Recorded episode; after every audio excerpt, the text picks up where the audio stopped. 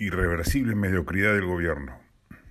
Luego del nuevo incidente político ocasionado por la renuncia del ministro del Interior Abelino Guillén y la pasmosa indecisión presidencial respecto del impasse surgido entre el renunciante y el comandante general de la policía, ya va quedando más o menos claro que el gobierno de Castillo no se va a mover un milímetro de la mediocridad reinante.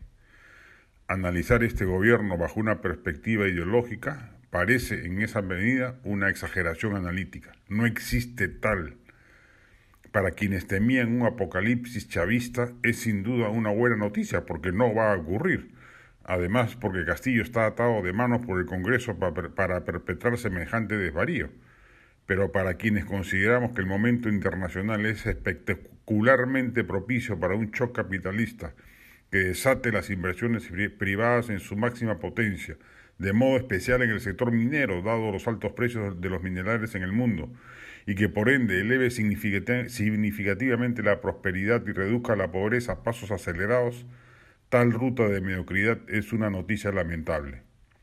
Ni siquiera habrá una parcial reforma del Estado.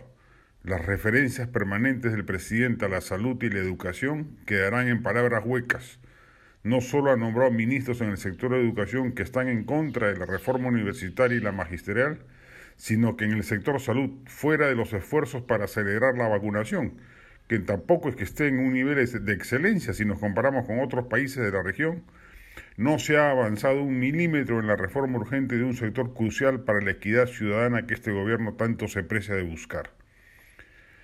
Ya de por sí que la izquierda asumiese las riendas del poder en un contexto tan favorable para desplegar una opción pro mercado era un hecho lamentar. Que encima de ello la izquierda que nos gobierne sea tan mediocre y primaria nos lleva a una genuina indignación. La irresponsabilidad e indolencia con que se están manejando las políticas públicas en el país son, es moralmente punible y exigiría una actitud más enérgica del Congreso de este poder del Estado depende que el desastre se logre atenuar en alguna medida.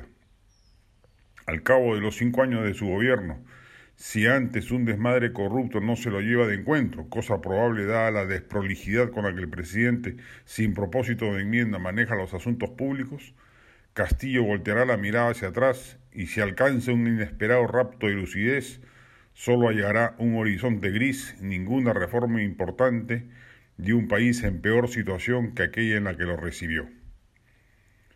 La del estribo, el BCP nuevamente nos trae la grata noticia de una nueva publicación de la colección Arte y Tesoros del Perú. Esta vez, a propósito del Bicentenario de la República, presenta el, el libro Forjando la Nación Peruana, el incaísmo y los idearios políticos de la República siglos XVIII-XX que investiga el rol que tuvo la ilustración en América, los orígenes de la nación peruana y el papel que asumieron los incas como referentes dentro del pensamiento ilustrado. Este volumen ha estado bajo la coordinación de Ramón Mujica y reúne 19 ensayos, entre otros de Carmen McEvoy, Gustavo Buntix, Max Turner y Luis Eduardo Bufarden. Por cierto, los libros publicados por el BCP pueden descargarse gratuitamente en www.fondoeditorialbcp.com.